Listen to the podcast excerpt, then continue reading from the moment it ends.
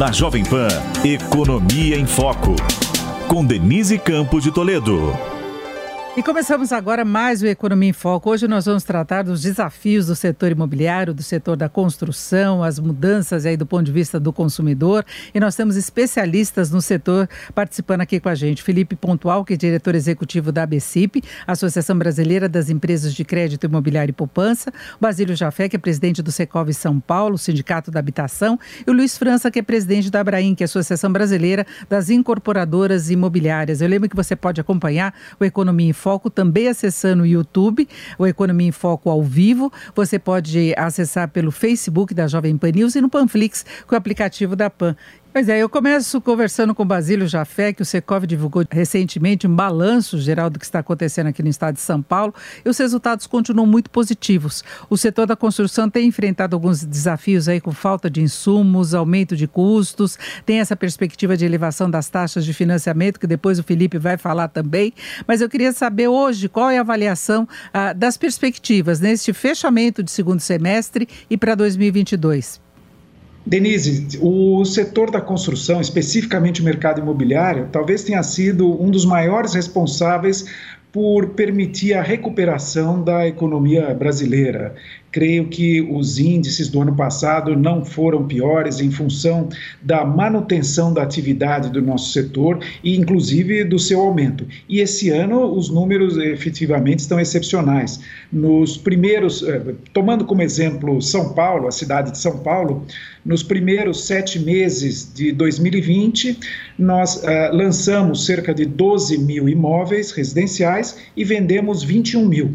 Esses sete meses de 2021, de janeiro a julho especificamente, nós lançamos 34 mil imóveis e vendemos 35 mil dá para ver que houve uma grande evolução. Isso significa que as pessoas, as famílias brasileiras, porque o exemplo de São Paulo vale para todo o Brasil, estão procurando cada vez mais a casa própria. Em função do, como você mesmo comentou, dos juros baratos que nós tivemos durante todo esse período, o, o amigo Felipe vai comentar se, a seguir, assim como o Luiz França, como esses juros deverão se comportar daqui para frente, mas uh, também em em função de que hoje se dá uma importância maior à casa própria do que antes da pandemia. Todos nós ficamos um tempo maior junto à, nossa família, dentro de nossas casas, e com isso o, as famílias entendem que aquele investimento necessário vale a pena e deve ser efetuado. Tivemos um período de alguns anos onde essa demanda foi retardada em função das condições da economia que não eram aquelas que esperávamos, mas desde 2018 veio uma recuperação bastante importante que se intensificou em 2020 e mais ainda em 2021. Ah, agora eu queria saber do Luiz França qual é a expectativa. Lembrando que o governo recentemente anunciou também alterações em relação às regras Minha Casa Verde e Amarela, que era a antiga Minha Casa Minha Vida, não é? Adequando os valores, inclusive a questão de custos. Nós temos algumas alterações aí em termos de perfil também dos lançamentos. Luiz França, como é que você vê hoje a tendência, as tendências de mercado? Bom, o Brasil é um país que Infelizmente, nós temos um déficit habitacional, segundo a Fundação Getúlio Vargas, de 7,8 milhões de moradia. E falo infelizmente por quê? Porque grande parte desse déficit ele está na baixa renda. É, calculo que 85% está na baixa renda.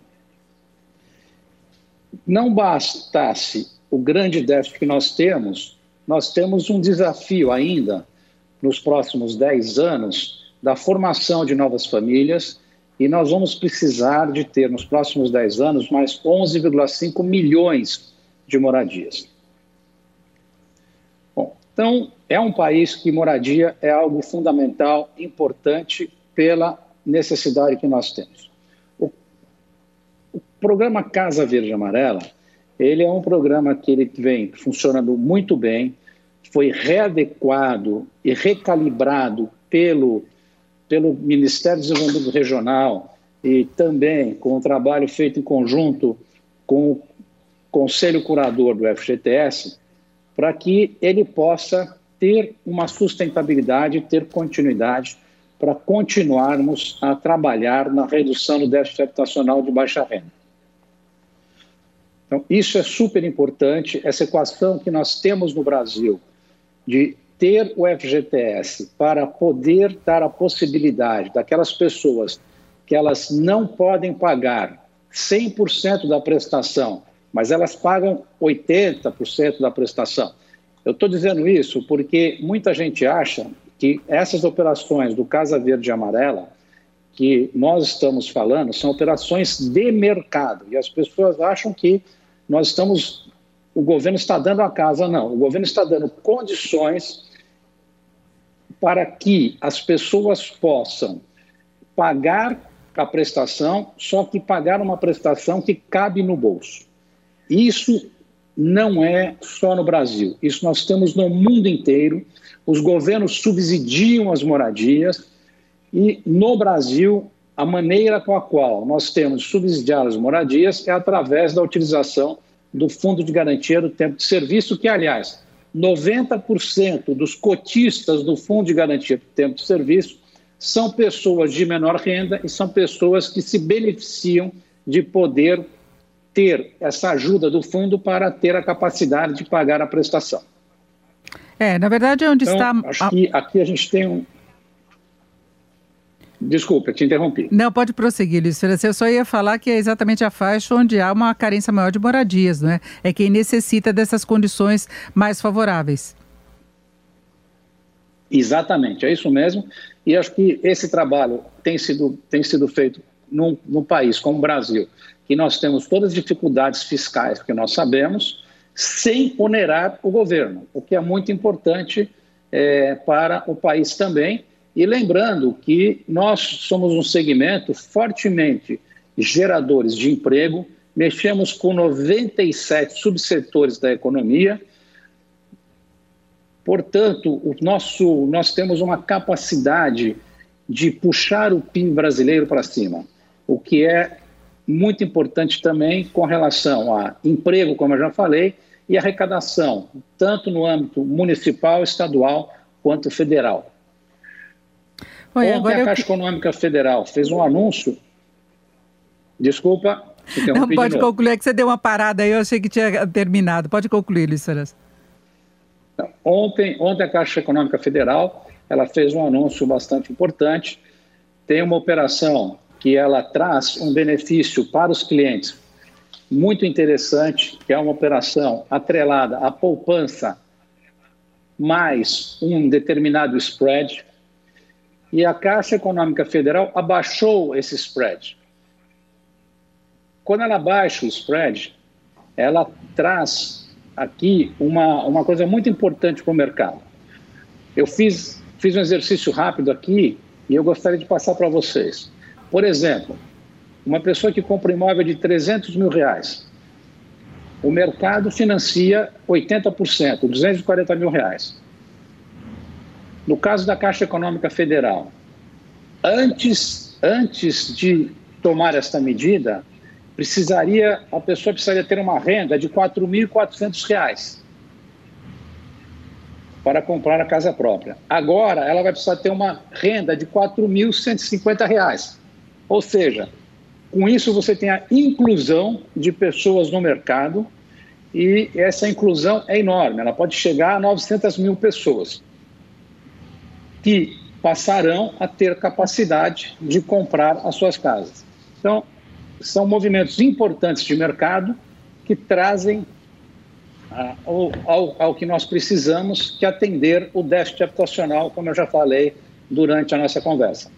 Agora vamos falar a questão do financiamento com o Felipe Pontual, porque a gente tem visto aí a, a BCIP comemorar sucessivos recordes de financiamento. A gente vê que todo o setor da construção, desde o ano passado, mesmo com todos os problemas que a pandemia trouxe para a economia brasileira, o setor vem trabalhando muito bem. O Basílio Jafé estava falando da questão das vendas, não é Essa, a, essas inovações em relação ao programa habitacional.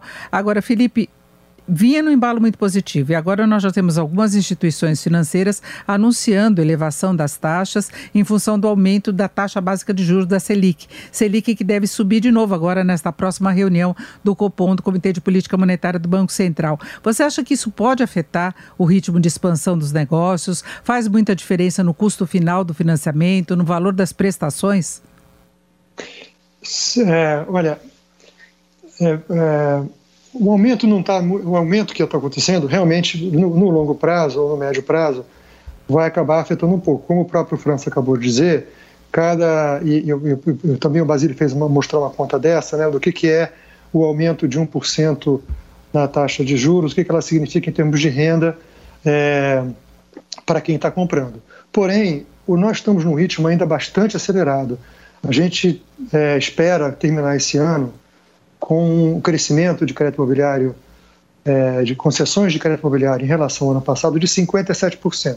Então a gente vai terminar com, no, com, com o crédito imobiliário com base no, nos recursos da poupança em torno de 195 bilhões de reais, vindo do ano passado, quando nós terminamos com 124, e no ano anterior em torno dos 80 bi de reais. Então é um crescimento ainda muito forte. É, é, os juros estão, estão, estão um pouco mais altos hoje do que estavam no início do ano, em função, enfim, desses desafios todos da economia brasileira e da subida de juros, que não é só do Selic, que acaba afetando, né? A gente pode também falar um pouquinho do que acontece com os juros, com juros longos, que também compõem a taxa. Mas a verdade é que, ainda assim, os juros estão, estão menores do que já foram, por exemplo, nos idos de 2014, 2013. Então, a gente ainda tem uma, é, é, é uma situação comparativamente favorável. E do ponto de vista da economia como um todo, é, o setor que, que, a taxa disparada mais baixa que tem no Brasil é do crédito imobiliário. Né? Então há um, há um, espaço bastante, é, ainda eu acho bastante grande para o mercado. Naturalmente, quanto menor a taxa, mais famílias são incluídas é, na, na, como, com a possibilidade de adquirir a sua própria casa, de conseguir pagar o financiamento, de caber a prestação no seu orçamento. Mas a verdade é que o déficit é tão grande, mesmo entre é, quem tem renda um pouco maior, que uh, continua muito firme, as vendas continuam bastante fortes. Né? A, e, a, a, por outro lado, olhando para frente, você perguntou um pouco o que acontece com a subida que vem aí da, da Selic, do que, tá, do que é esperado. Realmente, se olha a pesquisa Focus, feita pelo Banco Central, ela espera agora um, um, uma, uma, uma Selic terminando este ano em torno de 8%, né, e um número repetido, 8% também é esperado nessa pesquisa é, para 2022. Ainda assim, um número menor do que a Selic já andou. Por exemplo, a, a, em 2016, a Selic chegou a 14%. Né, ainda naquele, quando foi o pico dela mais recente, quando estava se tentando debelar a inflação é, que veio logo junto, enfim, que causou, na realidade, o controle dessa inflação, em parte, causou a, a recessão de 2015, 2016, né? Então, ainda estamos num patamar bastante mais baixo, como eu disse anteriormente. É, as taxas longas, por outro lado, quer dizer, quando é, elas estão subiram bem também, quer dizer, a gente, é, para ter uma ideia, desculpa, deixa eu explicar um pouco o que eu quero dizer com isso. A composição da taxa que os bancos oferecem é obviamente uma mistura da taxa da poupança, do custo básico da poupança, mas também é influenciado por taxa de juros, especialmente de longo prazo, dado que é uma operação de longo prazo, mais até do que a Selic. Uma Selic que responda bem à inflação ajuda a controlar a taxa de longo prazo, porque sinaliza para o mercado que no longo prazo a inflação não vai ser tão alta. Mas no momento a gente está com a taxa de 10 anos em torno de 10,8% ao ano, a, taxa conforme negociada na B3, na Bolsa de Valores. E ela foi, ela, e ela estava, para ter uma ideia, em, é, em fevereiro de 21, ela estava em 8,4%. Então, é uma subida de mais de 2% de fevereiro para cá. Né? E a de cinco anos, mesma, mesma coisa. Ela estava lá em torno de 8,8%, ou 8, melhor dizendo, 7,4% em fevereiro, e agora está em 10% também. Então, tudo isso é, é, acaba atrapalhando um pouco e é uma sinalização. Porém, como eu disse, a, gente está com a nossa expectativa ainda é favorável, mesmo para o ano que vem, mesmo com, com a economia, segundo a perspectiva da pesquisa Foco, crescendo menos ano que vem do que esse ano. Ainda assim, a gente acha que o ano que vem ainda vai ser um ano é, de crescimento, bem menos do que desse ano, mas ainda será de crescimento.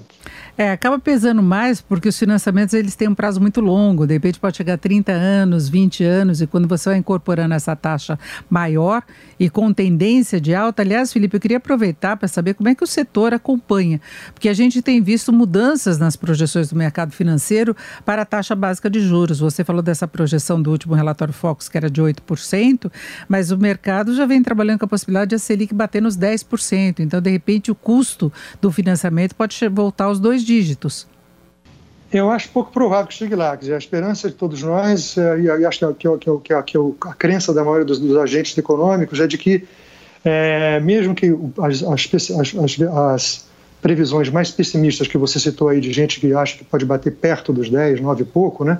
mas ainda assim, na média, ainda está abaixo disso. Na média, que é a pesquisa Focus, é em torno aí dos 8, então, possivelmente sobe um pouquinho mais, talvez, na, na próxima semana, mas ainda assim é pouca. Não, não, não, acho que não, é difícil acreditar que ela vai ter que chegar a 10 nesse momento. Quer dizer, acho que tá, a consciência, seja é, é, do Congresso, seja do governo, de que tem, se, tem que se conseguir controlar a questão fiscal bem, como foi inclusive a entrevista anterior que você fez aí, sempre muito, muito interessante com o, o, o Felipe Salt. É, seja porque o governo também está agindo para evitar isso, é, é, faz a gente acreditar que não, não tem por que a inflação ir além do que já, muito além do que já está sendo previsto. E de qualquer maneira, ainda assim estaremos abaixo do que está acontecendo, no, né, no, como eu disse, aconteceu no passado recente. Um outro ponto para destacar é que os, a competição entre, entre os bancos está muito acirrada pelo crédito imobiliário. Né? Então, você vê essa disputa constante é, de, de, de, de ajuste na taxa, mesmo a taxa, alguns que ajustaram algumas taxas para cima, é, é, o ajuste não foi na mesma magnitude do que subiu a Selic mais recentemente, no, no acumulado até agora. Né? Se você comparar onde estava a taxa de, de, de, de, crédito imobiliário no início do ano e onde ela está agora, elas variaram menos do que variou a Selic, por exemplo, se você quiser pegar, pegar a Selic como parâmetro. Então a gente tá, continua achando que é, a chance de, de muito além disso é, é é, não é tão grande. Existe, mas eu espero que não aconteça e não parece tão grande realmente. Agora, Felipe, para fecharmos essa questão de custo de financiamento, quando a Caixa, que ainda domina e tem a maior fatia do crédito imobiliário, ela reduz os juros no momento em que a alta da Selic, pelo menos em, em algumas linhas, isso interfere é, até por essa questão da concorrência que você falou, na definição dos juros de outros bancos, de instituições privadas? É, eu acho que aí, independente de ser caixa ou não, o fato é que todos eles, todos os, todos os bancos estão competindo por isso, por esse mercado, e obviamente, se um sobe e algum outro não, alguém sobe menos que os outros, você tem aí uma, é, obviamente, uma, uma, provocação interessante em termos do que pode acontecer com, com, com as atividades. Né? De qualquer maneira, a, a, a, na, na, na, linha onde a Caixa nesse momento baixou, tem outros bancos muito próximos também no mesmo preço, né? Que é a linha com poupança mais, como o França destacou anteriormente aí. Então, acho que a, a, a, o que eu talvez pudesse dizer a respeito disso é, que, é o seguinte: obviamente, o, o, é muito importante que a gente tenha um controle claro da inflação, que a gente tenha uma mensagem para todos os agentes econômicos que, econômicos que há, há uma preocupação com o lado fiscal e com o controle fiscal, porque isso gera expectativas de inflação futuras menores e permite taxas de juros menores. E, obviamente, quanto menor a taxa de juros, melhor para esse mercado, mais a economia vai desenvolver, mais você vai gerar emprego e renda. E mais gente vai estar podendo comprar sua própria casa. E também tem um outro fator. Quanto menor a taxa de juros, também outros agentes que não só os bancos tradicionais com poupança poderão entrar nesse mercado, ou podem entrar nesse mercado de financiamento habitacional.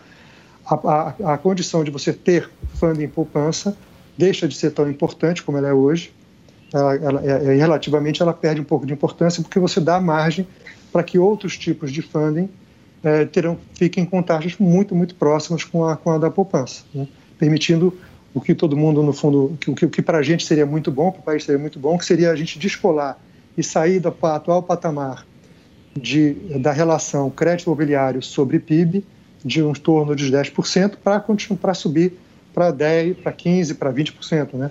É, por exemplo, no Chile, que é sempre citado nessas, nessas, nessas comparações, é em torno de 22% da, da, da relação é, é, financiamento imobiliário sobre, sobre PIB, pegando um país desenvolvido como a Inglaterra, que é um país que a gente podia dizer pronto né, em termos de número de habitações, lá é 66% do PIB sobre crédito imobiliário sobre o PIB. Então, assim, é, é, um, é um fator, é um motor super importante para a economia, toda a cadeia de produção imobiliária, que vai da incorporação, construção, tudo que ela, tudo que ela envolve e, obviamente, um, uma parte fundamental dessa cadeia toda que é o financiamento para a incorporação e também para, para, para a aquisição. É, e aí agora eu queria saber do Basílio Jafé, como é que o setor trabalha com essas perspectivas, levando em conta as mudanças nas condições de financiamento. Boa parte da recuperação que se viu no ano passado, por exemplo, foi alavancada exatamente pelo programa habitacional do governo né, tinha um percentual importante aí no, no resultado final ah, registrado pelo setor da construção.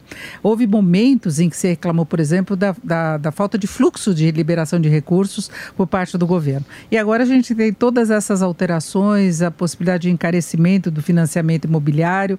Ah, como é que o setor trabalha com essa perspectiva? Altera, por exemplo, o perfil de imóveis, se tentando vender imóveis mais acessíveis à população, além daquelas outras necessidades que até você estava citando antes, de, de novas necessidades estabelecidas pela pandemia mesmo? Denise, o, veja as belezas do livre mercado. Nós estamos no momento de subida de juros e, mesmo assim, a Caixa, reavaliando o seu portfólio, reavaliando suas margens e os seus custos administrativos, consegue baixar as suas taxas. Ontem, o presidente Pedro Guimarães anunciou, aliás, o Luiz França estava presente e falou muito bem na ocasião a respeito disso, e uh, com isso vai provocar, o Felipe deixou isso muito claro, que hoje a, a concorrência entre os bancos que têm crédito imobiliário é muito grande, vai provocar um realinhamento dos demais bancos em relação aos seus planos anteriores para que eles não percam as suas fatias de mercado. Isso é ótimo, que todos possam competir muito e beneficiar sua excelência, o consumidor, é quem vai utilizar o financiamento. Temos novos bancos entrando e disputando esse mercado de crédito imobiliário, a exemplo do, do Banco Inter e outros, o que faz com que o, o, o cardápio de opções aumente e o consumidor possa sempre buscar aquilo que seja ideal para ele, a família que vai adquirir o seu imóvel. Mas, eh, de qualquer maneira, a realidade é vivemos num ambiente diferente hoje. Uma inflação na faixa de 8%, 9%, é, quiçá 10% é, cheguemos no próximo mês, contra a expectativa, uma meta de 3,75% ao ano. Para o ano que vem, já verificamos também que estaremos muito provavelmente acima da meta. Isso faz com que o, efetivamente o, os planos tenham que ser reavaliados. Mas nós temos, para sorte do Brasil e dos brasileiros, um banco no Banco Central uma equipe muito competente com um dos melhores presidentes de Banco Central do mundo, que é o Dr. Roberto Campos Neto.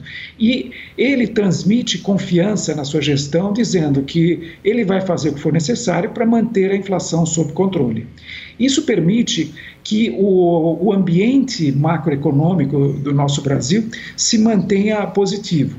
E, e, esse talvez seja o fator mais importante para que os lançamentos imobiliários e as vendas imobiliárias continuem acontecendo na velocidade necessária. O Luiz França frisou há pouco que nós temos um déficit de quase 8 milhões de famílias, nós temos que atender a esses 8 milhões de famílias, mais os 11 milhões e meio de famílias que adquirirão suas casas nos próximos 10 anos. Essa lição de casa tem que ser cumprida. E o setor vai fazer com que isso aconteça. No caso de São Paulo, temos um exemplo muito interessante. O Brasil é muito grande, nós temos 213 milhões de habitantes. São Paulo, o município, tem cerca de 12 milhões e meio de habitantes. E uh, o que acontece aqui? Cerca de 50% dos uh, lançamentos e das vendas ocorrem em moradias econômicas, atreladas ao Casa Verde Amarela, o antigo Minha Casa Minha Vida. Os outros 50% são imóveis de médio e alto padrão. Essa proporção vem se mantendo já há alguns anos, mostrando que todas as faixas de, de imóveis, as faixas de, de renda de, das famílias, eh, está confortável para adquirir a, a, sua casa própria e esse movimento continua acontecendo. Como em todos os setores, os desafios acontecem. Você mencionou na sua introdução, Denise, a questão do, da subida dos insumos. Efetivamente, os insumos de, materiais de construção subiram muito no Brasil e subiram muito no, no mundo todo, aumentando a inflação no, no mundo todo. Estamos vendo agora algo que parecia inimaginável: os Estados Unidos com 5% de inflação ao ano. É algo que não se via há décadas.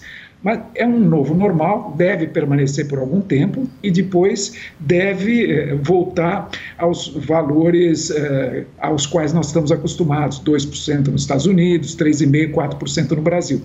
E esse movimento de alta dos insumos já se estabilizou e entendemos que para os próximos meses o, eles deverão acompanhar os índices de inflação que ora estão acontecendo. Com isso, os lançamentos poderão continuar acontecendo eh, com tranquilidade, claro, eh, todos disputando o mercado de uma forma muito sadia, muito saudável, como tem que ser, e ah, o consumidor tem diversas opções para escolher e atingir o seu sonho da casa própria. Mas é, tenho, temos a mesma opinião do, do Felipe, que ele expressou há pouco. O mercado vai continuar bastante ativo, porque existe essa demanda muito grande e ela terá que ser atendida. E o mercado é um livre mercado, o mercado imobiliário, e ele vai sempre atender aquilo que o consumidor está procurando. Se o consumidor procurar eventualmente imóveis menores e de custo menor, o mercado imediatamente vai atender e vai ter para todos os gostos, todas as necessidades e o que todas as famílias brasileiras precisam.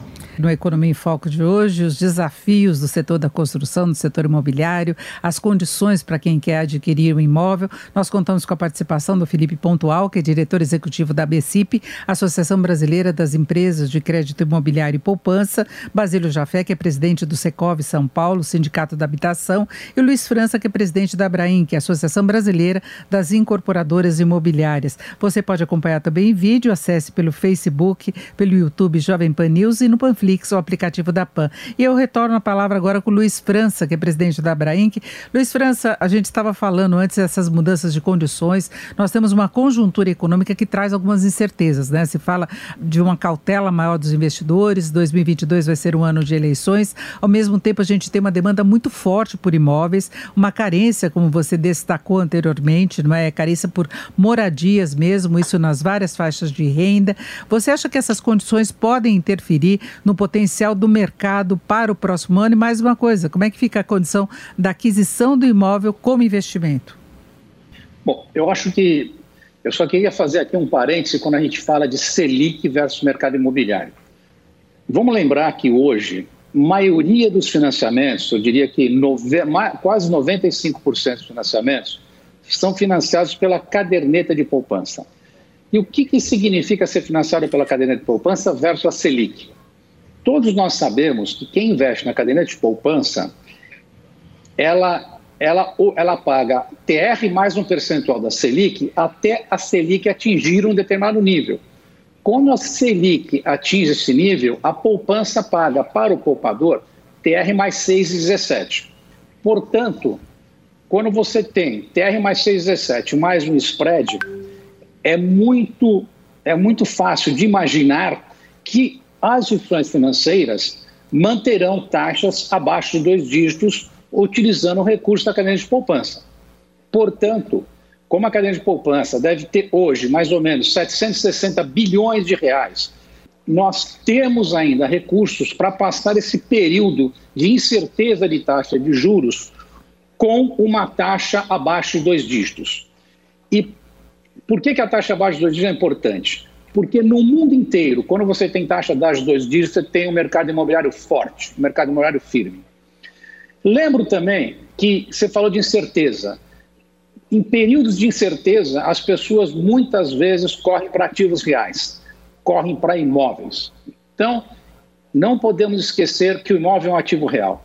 E o quanto bom é o imóvel como ativo real? Essa pergunta eu recebia de várias pessoas e o ano passado eu fiz um trabalho muito simples. Eu peguei um imóvel de 2009 a 2019 no Brasil todo, mas eu gostaria de me focar em São Paulo. De 2009 a 2019, os imóveis em São Paulo variaram exatamente qual a variação do Selic. Eu lembro que nem todo mundo consegue aplicar o dinheiro a 100% do Selic. Então, a pessoa comprou o imóvel em 2009, morou no imóvel e depois de 10 anos, este imóvel ele foi valorizado igual ao empreendimento muito seguro que é investir em algum título atrelado à Selic. Isso é quem morou no imóvel. Quem não morou no imóvel, você não acredita. Tem aí, por ano, ainda um rendimento adicional da ordem de 6,5% ao ano.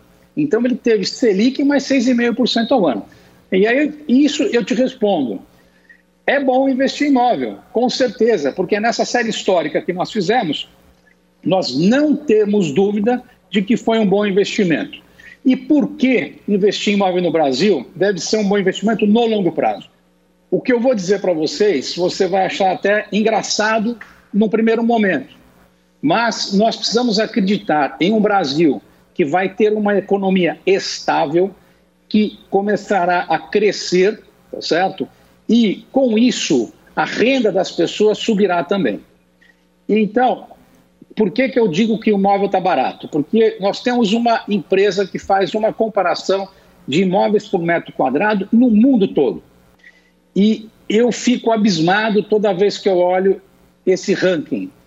No ranking, a cidade de São Paulo, preço de imóvel em dólar, e não, não vamos falar que é porque o dólar o dólar o dólar está em cinco e pouco, tá? Porque mesmo com outros dólares a gente não ia melhorar muito nossa posição. A nossa posição é de número 287. Ou seja, nós temos 286 cidades no mundo cujo preço por metro quadrado em dólar é superior à cidade de São Paulo. Isso mostra que, ao longo do tempo, nós deveremos ter no Brasil uma correção do valor dos imóveis comparado com outros lugares do mundo. Então, quando nós pegamos essa estatística, quando nós pegamos a série histórica de 10 anos que nós fizemos, nós temos uma certeza de que investir em imóvel é um bom negócio, sim, ainda mais no Brasil, vou repetir, que se encontra numa posição baixíssima no ranking em termos de valor por metro quadrado em dólar. Agora, Luiz o problema é a incompatibilidade com a renda, né? Vamos fazer essa observação, porque a gente pode ter uma defasagem isso, em relação exterior. Isso que, é isso. Denise, por isso que eu falei logo no começo antes de eu falar da estatística. A gente tem que acreditar que a renda vai subir e que o Brasil vai entrar num caminho de crescimento sustentável. Essa foi a primeira premissa que eu comentei, que é uma premissa muito importante. Perfeito. Agora eu volto. E eu com... sou otimista com relação ao Brasil. eu volto com o Basílio Jafé, porque além dessas questões conjunturais que eu falei, ainda tem alguns sustos no meio do caminho. E o setor da, da construção ficou muito preocupado com as discussões em torno da proposta de reforma do imposto de renda. Foi um dos pontos. Nós temos agora o IOF também ah, sendo ajustado até o final deste ano. Né? Indiretamente pode ter alguma implicação também no setor. Então, tem esses problemas também da agenda econômica além dos desafios que nós temos, como essa questão de custos, com a questão de aumento de juros, não é, Basílio? Sim, Denise, eh, muito bem colocado, mas eu gostaria de fazer um rápido adendo aos comentários do França. Uma universidade americana, me foge o nome agora, efetuou um estudo de longo prazo sobre os ativos todos da economia. E estudaram por eh, 200 anos o que aconteceu na, na Europa e Estados Unidos. E verifica-se duas coisas interessantíssimas. Primeiro, o imóvel tem uma valorização uh, maior e uma rentabilidade maior do que qualquer outro ativo da economia no longo prazo. E segundo, na média, o imóvel se valoriza em termos reais alguma coisa em, ter, em torno de 2% ao ano que são números uh, bastante interessantes. Ah, mas voltando à, à, sua questão, Uh, sim, estamos preocupados com a reforma tributária, porque o, o, nosso setor, assim como todos, trabalha com margens uh, bastante estreitas e uma das consequências da reforma será uh, o aumento da tributação em vários casos. Outra consequência, não menos importante, é que com a taxação dos dividendos, com a taxação das receitas eh, da, das empresas patrimoniais, nós uh, vamos ter uma diminuição da atratividade do imóvel enquanto investimento, porque essas quem tem imóvel para alugar, as empresas que têm imóvel para alugar, terão a sua, a sua tributação bastante acentuada. Isto esperamos que seja uma distorção que possa ser corrigida agora no Senado, temos toda a tramitação do Senado pela frente, assim como outros pontos ainda bastante relevantes. Um deles, é, certamente, é o aumento da discricionariedade, ou seja, ah, ah, hoje, de acordo com as novas regras, ah, os agentes públicos poderão ter uma influência maior na, sobre a contabilidade, a apropriação de custos e apropriação de receitas das empresas. E isso é algo que deve ser visto com a cautela necessária. Mas, enfim, o Brasil, de novo, é um grande país e nós iremos superar tudo isso. E o imóvel, como o, o França deixou muito claro, é, é ainda e sempre vai ser um grande investimento. Claro, se você tem uma despesa para pagar na semana que vem, você não vai comprar um imóvel hoje. O imóvel não tem essa liquidez imediata. Porém, ele traz no longo prazo uma rentabilidade que é difícil de ser alcançada pelos demais ativos da economia. Agora eu volto ao Felipe Pontual para falar das condições de financiamento. Felipe, eu queria saber quais as modalidades que têm avançado mais. O Luiz França estava ressaltando aquele respaldo que é dado pelos recursos que estão na caderneta de poupança. Agora tem fundo de garantia também, tem outras alternativas aí para financiamento dos imóveis e tem um diferencial entre aquela pessoa que está pretendendo comprar casa própria e aquele que quer comprar para investir. Então, quais, quais as alternativas que a pessoa teria hoje no mercado em termos de financiamento? Bom, hoje é, o mais utilizado é, disparado continua sendo um modelo tradicional de uma taxa fixa mais ATR. É, mais de 90% do mercado isso.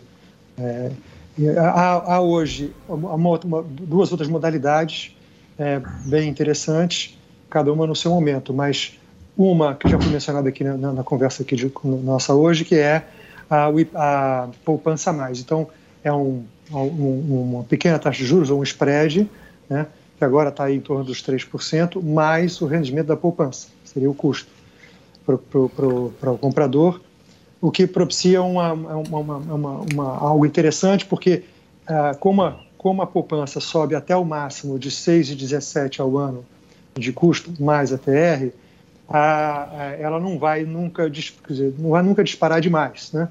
A Terra sobe muito devagarzinho, no momento a Terra é zero, e ela talvez comece a se movimentar um pouquinho se ela tiver lá, quando, quando, a, quando a Selic estiver perto dos 11, aí até 10, um pouquinho acima de 10%, se a Selic chegasse acima disso, que eu acho que não vai, é, a TR começaria a subir bem devagarzinho.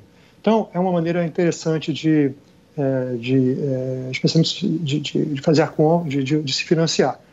Mas cada um tem que olhar o que, que caberia no seu bolso, que tipo de, de tolerância a eventuais pequenas subidas as pessoas têm. A outra parte, a outra maneira é o IPCA, quer dizer, um pequeno spread mais o IPCA. Né? É, isso foi, foi lançado há uns dois anos atrás, e é, três, dois anos atrás, mas no momento que a inflação estava muito mais baixa. Então, nesse instante, ele está, é, vou dizer assim, fora de moda, momentaneamente, por conta da, da subida da, da, das expectativas de, de inflação ainda alta nesses próximos meses, mas eu imagino que conforme a inflação volte, porque nós esperamos seja o leito daqui para frente tradicional, que a gente espera que o Brasil tenha, que a inflação abaixo de 4, é, ele volte a ser uma alternativa. E ainda uma, uma utilidade, uma, uma forma pouco utilizada hoje, que é a taxa fixa mesmo, sem nenhum tipo de nem TR a mais, nem, nem, nem TR, nem nenhum outro indexador junto. É, essa, ela, é, no momento, não, não, não, é muito pouco ofertada porque ela teria que ser muito alta. Ela teria que estar muito próxima do que é as taxas de longo prazo e você assumir hoje um, um financiamento de 30 anos pagando fixo é, 10, 11%, é, no fim não ia ser muito interessante. Nesse momento, então, ela é pouco oferecida e não muito feita. É, e a gente entra naquela questão da curva de juros, né? Que a gente fala do mercado tentando antecipar possíveis elevações da taxa básica de juros, e aí quando você tem uma taxa pré-fixada, uma taxa pura, ela tenta embutir todo o eventual risco de aumentos além dos que são esperados. Né? Isso acontece nas, nas várias modalidades. Agora, Felipe, é, essas questões que a gente estava discutindo, macroeconômicas, além da, do aumento dos juros especificamente, também preocupam a área financeira nessa questão da concessão de recursos, as reformas, mexidas em tributação. Isso altera de algum modo a, o, o cálculo, né? o que é incorporado aí no, no planejamento das condições de financiamento? Olha, é, é, não, diretamente, dizer, essas, essas expectativas, essas discussões, não diretamente, né? Mas, obviamente, se você, te, qualquer aumento de taxação, é, por exemplo, sobre, se houvesse, acho que não, isso não está tá sendo contemplado agora, mas um aumento de taxação sobre é, os bancos, por exemplo, obviamente gera um, um aumento de custo também para o financiamento. Mas para qualquer lugar, dizer, se você discutir se, se, se você aumenta a taxação na, na, na incorporação imobiliária, por exemplo, também eu acho que, acho que não, não, não, vai acontecer, mas também vai afetar o preço do imóvel, que atrapalha é, a, a, a, liquidez é, da, daquele imóvel, os preços, etc. Quer dizer, tudo isso, as coisas todas o tempo todo se conversam, é, se, se, se, concatenam, melhor dizendo, né, é, na economia. Então, se você tem é, ruídos de todos os tipos, de qualquer tipo, seja ele político, seja ele econômico, macroeconômico, etc., muitas incertezas, no nosso setor, no setor da, do financiamento habitacional e, e da construção civil, é, é, afeta especialmente, que é um setor de longo, médio e longo prazo. Né? Uma incorporação imobiliária leva entre comprar um terreno e entregar imóvel cinco, seis anos, muitas vezes, né? uma decisão, então, é importante para quem vai construir, para quem vai incorporar. Para o consumidor para que vai comprar o imóvel também é uma decisão crítica. Ele vai tomar uma dívida de 20 anos, 30 anos, né? às vezes até, 30, até 35 tem no mercado. É, então ele tem que ter uma confiança muito grande de que ele vai conseguir pagar, que ele vai ter emprego e vai ter renda.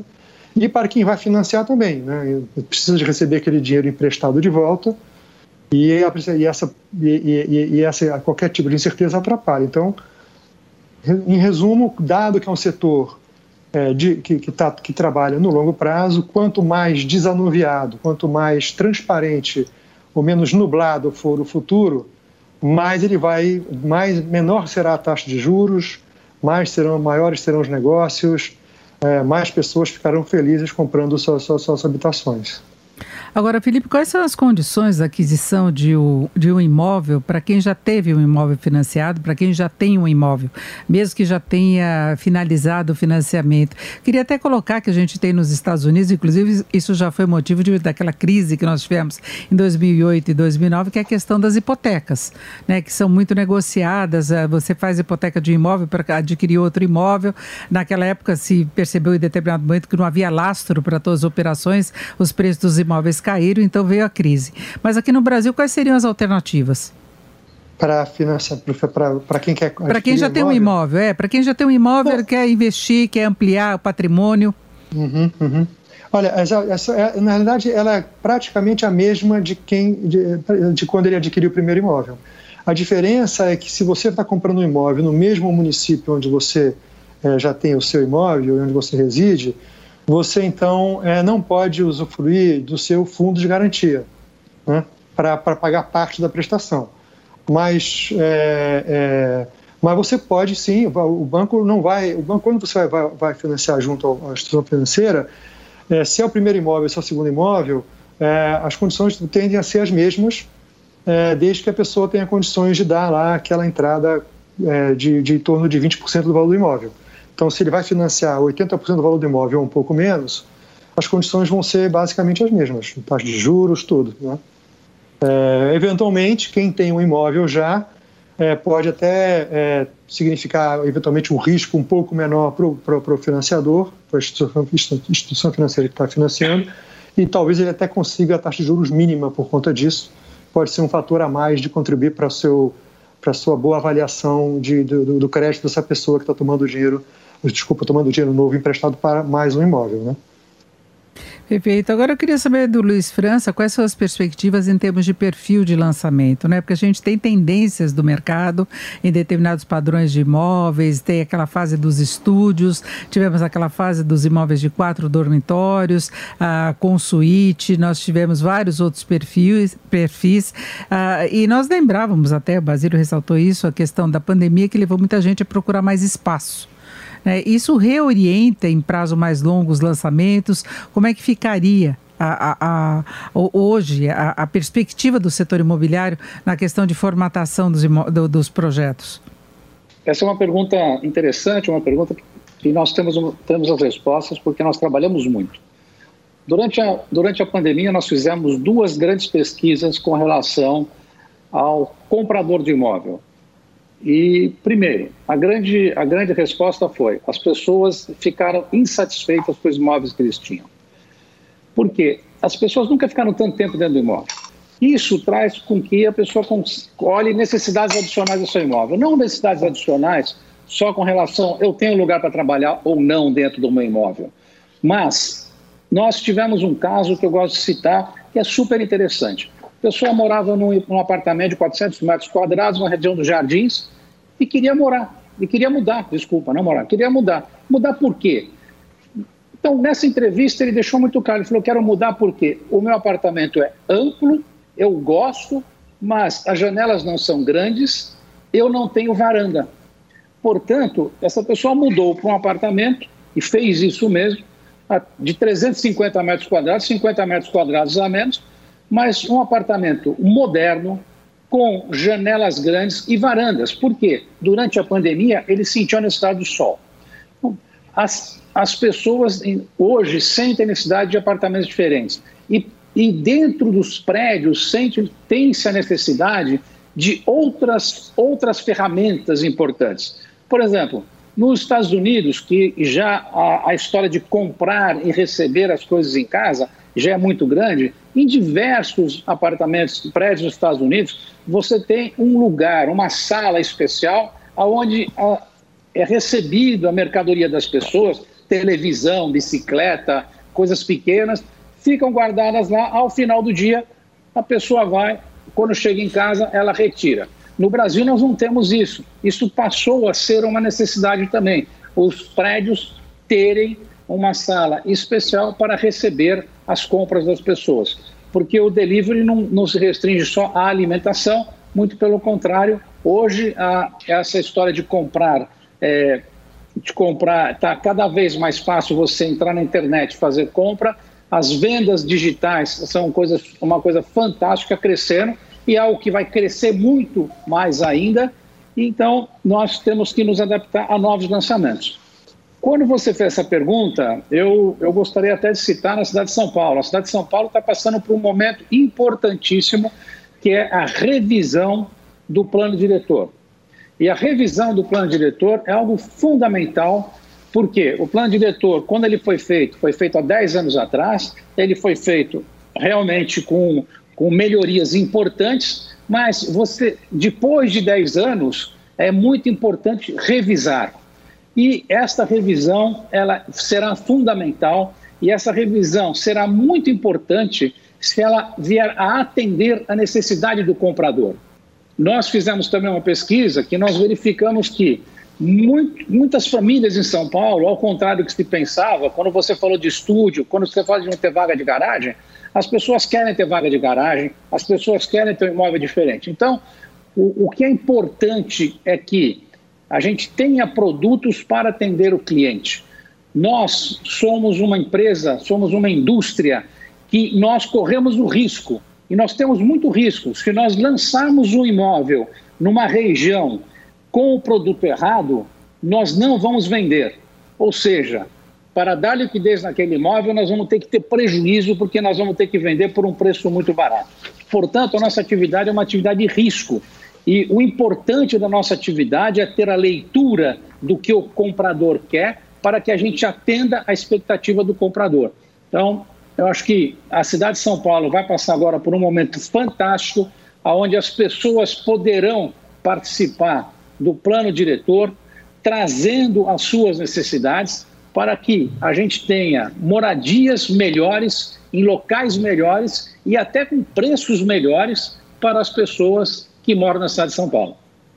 É, exatamente. E a pandemia acabou levando muita gente também a adquirir um outro imóvel numa localidade com mais espaço, em cidades de interior, não necessariamente chácara, sítio, mas uma casa com espaço mesmo. No litoral, muita gente querendo ter contato com a praia, mesmo com todas as restrições. Então, houve uma certa mudança aí também no, no segundo imóvel. Né? Houve essa preocupação.